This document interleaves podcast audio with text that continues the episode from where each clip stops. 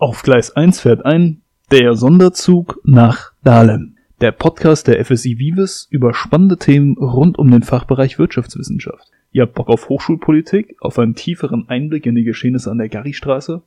Dann kommt doch mal zu unserem Plenum. Mittwochs um 18 Uhr. Den Link und viele weitere Infos gibt's auf unserer Homepage fsivives.org. Und jetzt zurückbleiben bitte. Das ist der Sonderzug nach Dahlem. Das ist der Sonderzug ins Paradise. Das ist der Weg ins Wirtschaftswunder. Das ist der Zug nach Dahlem-Dorf. Und damit herzlich willkommen an Bord des Sonderzugs nach Dahlem. Aufgrund einiger Gleisbauarbeiten fuhr jetzt länger nur unser Ersatzbus, doch wir freuen uns sehr, euch wieder an Bord begrüßen zu dürfen. Ich bin Kari und möchte heute mit euch über das Thema Bachelorarbeit sprechen. Ich stehe selber gerade am Anfang meiner Bachelorarbeit und habe mich damit vor ein paar Wochen ehrlich gesagt recht aufgeschmissen gefühlt. Wie finde ich überhaupt ein Thema? Wie finde ich eine Professorin und so weiter? Um meine und vielleicht auch eure offenen Fragen beantworten zu können, haben wir zwei Gäste eingeladen, die mir und euch etwas mehr erzählen können, denn sie haben ihre Bachelorarbeit schon geschrieben. Die beiden sind Alina und Lars. Herzlich willkommen, schön euch hier zu haben. Vielleicht könnt ihr euch kurz vorstellen für unsere HörerInnen. Magst du anfangen, Alina? Also erstmal Hallo an alle, ich bin Alina. Ich habe meinen Bachelor in BWL gemacht und meine Bachelorarbeit habe ich zu dem Thema geschrieben, ähm, Wandel um den Diskurs des Homeoffices vor und während der Corona-Pandemie. Dann mache ich einfach mal direkt weiter. Ich bin Lars. Ich habe meine Bachelorarbeit in der VWL gerade abgegeben und damit mein Studium der VWL beendet.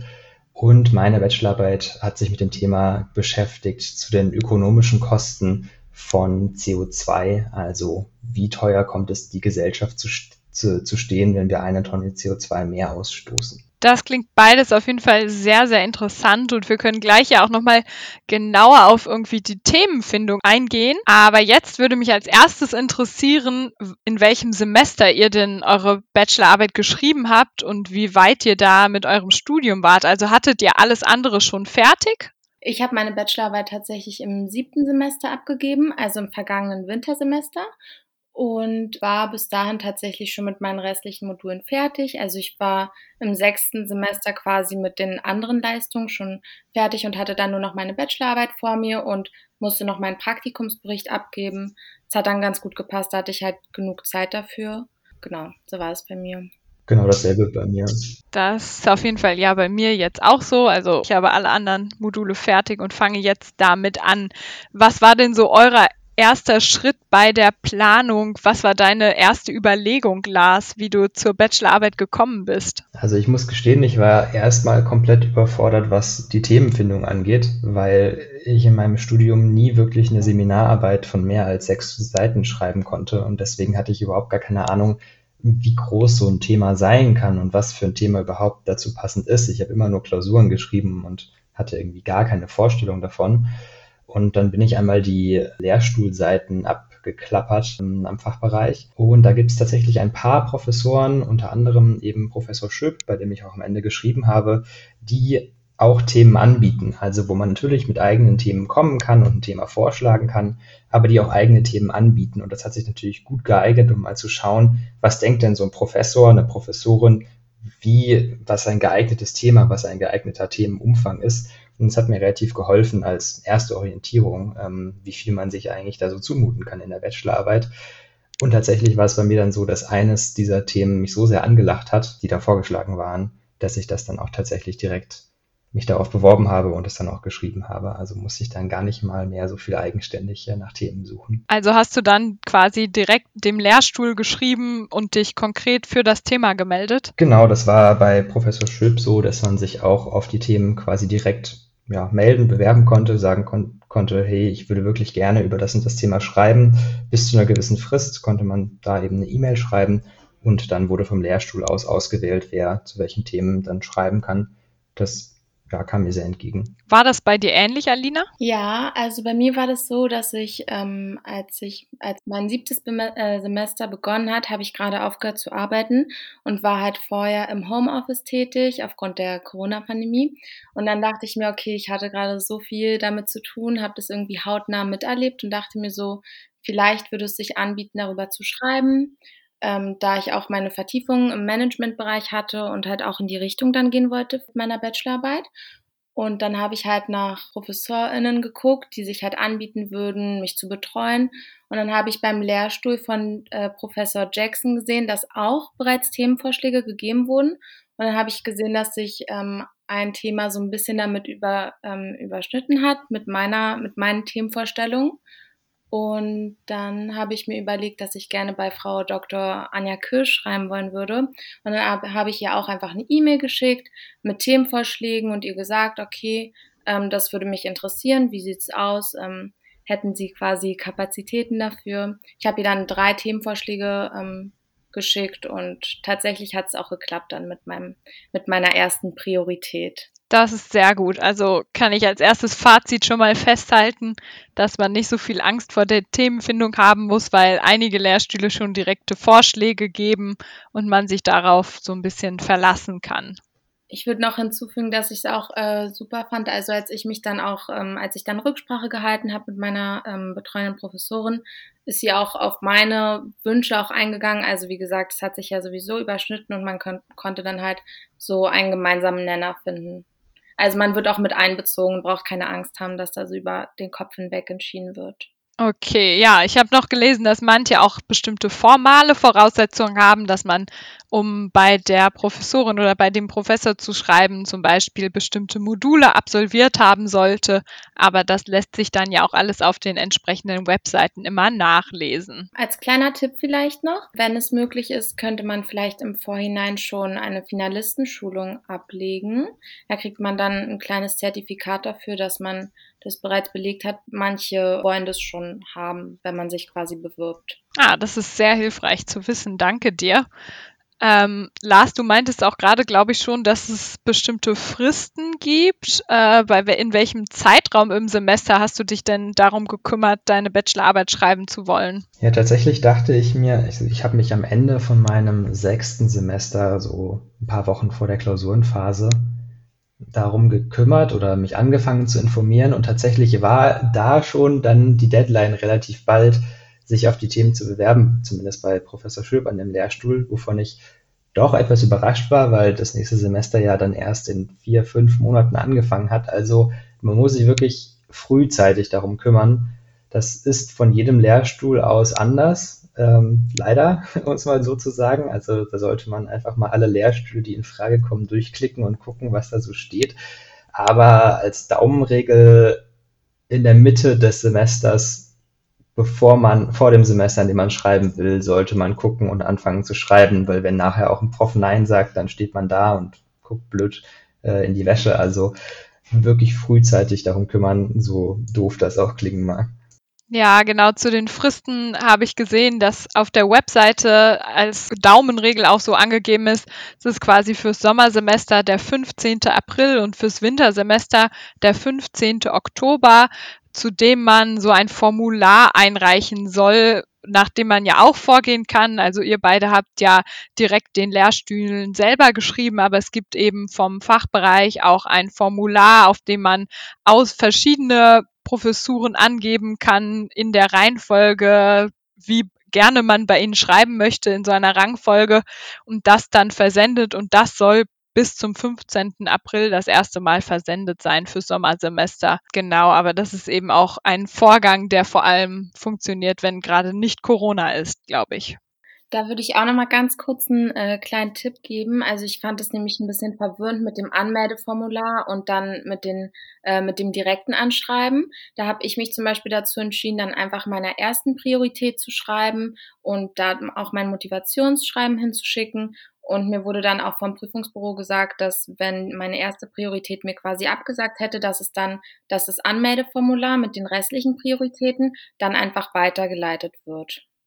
Das ist gut zu wissen. Äh, also hast du in deiner E-Mail ja ein kleines Motivationsschreiben gehabt und die drei Themenwünsche. Hast du sonst noch etwas in diese E-Mail geschrieben? Ja, also ich habe mich anfangs kurz vorgestellt und geschrieben, warum ich überhaupt bei der Professorin sein möchte. Dann habe ich auch noch das Zertifikat für die Finalistenschulung mit angehangen, außerdem noch meinen derzeitigen Leistungsstand. Ähm, der Leistungsstand ist quasi ein bisschen kompakter. Es äh, war bis dahin meine durchschnittliche Note ungefähr und die Semester, die ich bis dahin absolviert habe. Und dann noch eine Leistungsübersicht, die ist ein bisschen umfangreicher, wo halt steht, welche Module ich abgelegt habe. Und dann halt mein Anmeldeformular mit den sechs Prioritäten. Das habe ich dann mit angehangen. Okay, das sind auf jeden Fall einige Dokumente oder äh, ja, Formalitäten, die man schon mit abhaken muss, bis man überhaupt jemanden anschreibt. Ähm, wie lange hast du dann circa auf eine Antwort gewartet, bis es zu einer festen Zusage kam? Also tatsächlich hat mir Frau Dr. Kirsch am gleichen Tag noch geantwortet und mir gesagt, dass äh, sich Elke Goller dann zurückmelden wird und die hat sich dann ungefähr zehn Tage später zurückgemeldet mit weiteren Informationen. Und ich glaube, also ungefähr zwei Wochen insgesamt, nachdem ich die E-Mail dann geschickt habe, habe ich eine feste Zusage bekommen, dass ich am Lehrstuhl bei Professor Jackson schreiben werde und dass Frau Dr. Kirsch meine betreuende Professorin sein wird. Das ging ja wirklich schnell. Hast du da auch ähnliche Erfahrungen gehabt, Lars? Ja, also bei Professor Schwöb war es ja so, dass man sich bis zu einer Deadline auf die Themen bewerben konnte. Und ja, dann war ich auch sehr positiv überrascht, dass tatsächlich dann wenige Tage nach der Deadline direkt die Antwort kam, ähm, dass ich für das Thema die Bachelorarbeit schreiben könnte, sofern ich das weiterhin will. Und dann stand es auch quasi fest. Also ja, das war sehr schön, weil dann stand es fest und ich musste mir keine Sorgen mehr darum machen. Das waren, glaube ich, vier, fünf Tage oder sowas nach der Deadline. Das ist wirklich gut, gerade in so unsicheren Zeiten im Moment. Äh, gab es dann noch weitere formale Schritte, bis ihr anfangen konntet? Also ganz formal muss eben die Anmeldung dann beim Prüfungsbüro eingereicht werden durch den Professor, die Professorin, der oder die halt die Bachelorarbeit betreut. Das ist so ein Bogen. Ähm, den Vordruck, den findet ihr auch inzwischen zumindest die VWLerinnen unter euch in dem Blackboard-Kurs in der Organisation Bachelor VWL. Da müsste so ein Vordruck drin sein. Das haben wir aber erst gemacht, nachdem wir uns schon mal getroffen hatten, darüber geredet haben, worüber ich schreiben will und ich schon so ein bisschen die Chance hatte, mich ja, da so ein bisschen reinzuarbeiten. Und auf diesem Blatt, das dann an das Prüfungsbüro geschickt wird, steht eben der Beginn der Bearbeitungszeit, das Ende der Bearbeitungszeit, die Deadlines, also die einen zum Zittern bringen.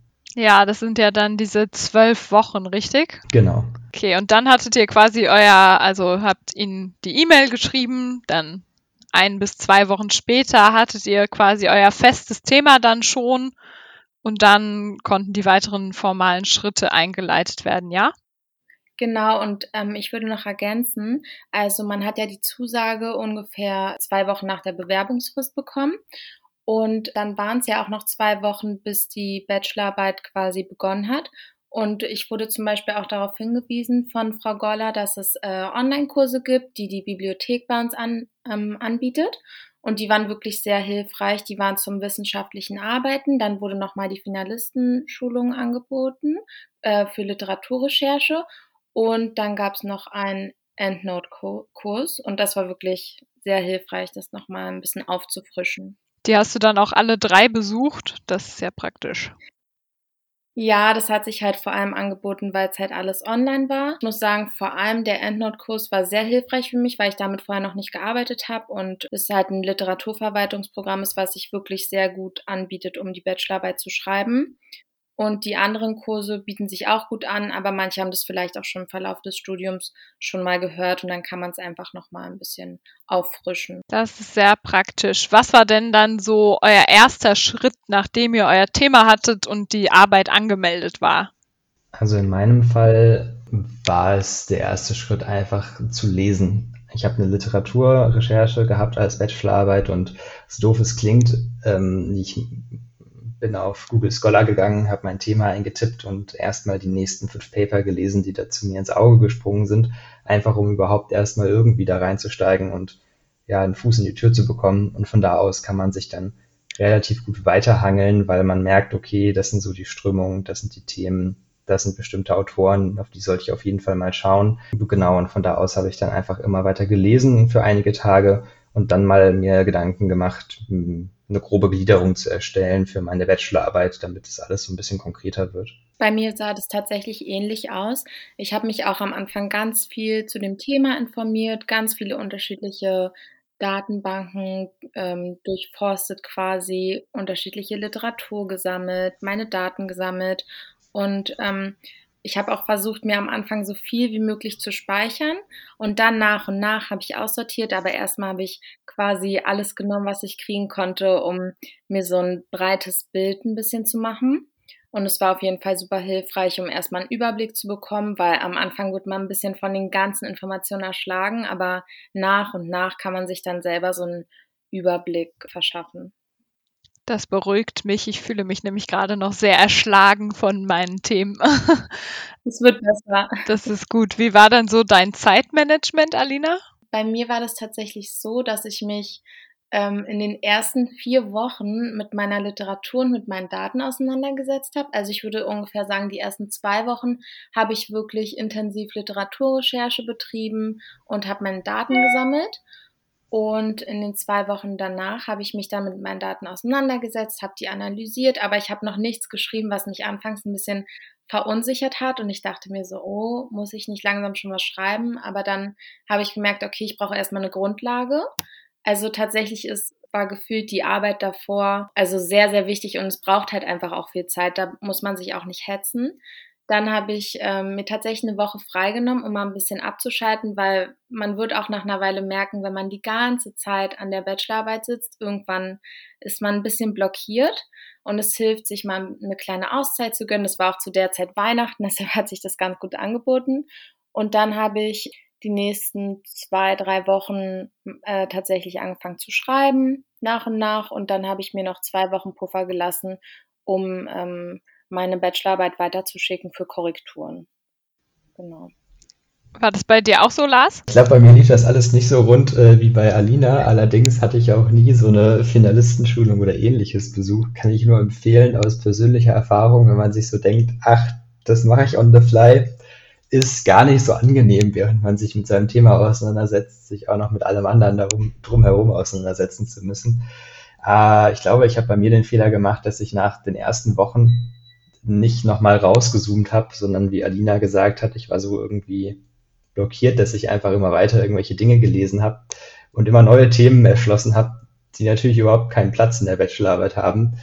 Und damit habe ich sicherlich einige Zeit ein bisschen verschenkt. Aber dann habe ich mich irgendwann hingesetzt und einfach mal so Zwischenüberschriften geschrieben und einen Mini-Text, so was soll hier so drinstehen in dem Teil mit einigen der wesentlichsten Quellen dazu und dann hat man so eine Struktur gesehen, die da langsam irgendwie reinkommt. Und dann konnte ich auch ein bisschen zielgerichteter weiterarbeiten. Anders als davor. Davor hatte ich nicht so ein, nicht so ein Ziel. Und ja, genau, dann ging es ganz gut weiter. Okay, und was war, also habt ihr während des Schreibens viel Kontakt gehabt zu euren betreuenden Personen oder habt ihr es eher selbstständig gemacht? Hm, also bei mir war es so, dass wir uns zu Beginn, also ich würde sagen, so die ersten sechs, äh, sieben Wochen quasi, haben wir versucht, uns regelmäßig zu treffen, äh, also beziehungsweise online zu verabreden, alle zwei Wochen ungefähr. Und es war auch sehr hilfreich für mich, weil ich anfangs auch wirklich ähm, zum einen auch die Motivation brauchte, weil man kennt es ja, man schiebt es auf, man sagt, ja, ich meine, zwölf Wochen hören sich schon viel an, aber die Z Zeit vergeht schneller, als man denkt, wenn man schreibt. Und ähm, genau, das war dann ganz gut, dass wir uns halt regelmäßig zusammengesetzt haben und äh, darüber gesprochen haben, wie der Fortschritt jetzt eigentlich war, wie es jetzt weitergeht. Und ähm, als ich dann aber angefangen habe zu schreiben, haben wir uns auch äh, regelmäßig gesehen, aber in größeren Abständen. Und äh, genau, ich muss aber sagen, es war sehr hilfreich und äh, es ist auch wirklich super, wenn man sich vornimmt, sich mit seinem betreuenden Professor oder Professorin regelmäßig zu treffen, einfach um auch selber am Ball zu bleiben quasi. Ja, da kann ich vielleicht wieder als Bad Case Example dienen. ähm, bei mir am Lehrstuhl war es so, dass man sich, äh, bevor man die Bachelorarbeit anmeldet, sich trifft, um ein Exposé zu besprechen, in dem man erklärt, was man eigentlich vorhat und dann nach einigen Wochen Bearbeitungszeit sich nochmal trifft, um eine Gliederung zu besprechen. Also was ich eben angesprochen hatte mit den Zwischenüberschriften und ein bisschen Text und eine Idee, was eigentlich passieren soll. Ähm, das war so vorausgesetzt vom Lehrstuhl. Und es war ein sehr offenes Angebot, dass man sich jederzeit melden kann mit Fragen und mit Feedback, aber das habe ich nicht wirklich in Anspruch genommen, was, glaube ich, vielleicht nicht optimal war, um es mal so zu sagen.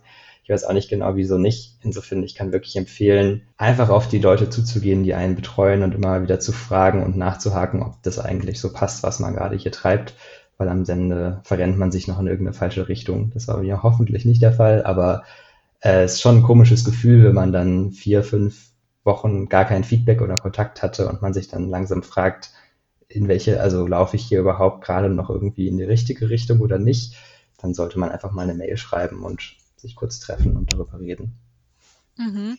Denkst du, es war durch Corona irgendwie anders oder gab es generell Sachen, die jetzt für eure Bachelorarbeit sich geändert haben, dadurch, dass wir eben im Online-Semester sind?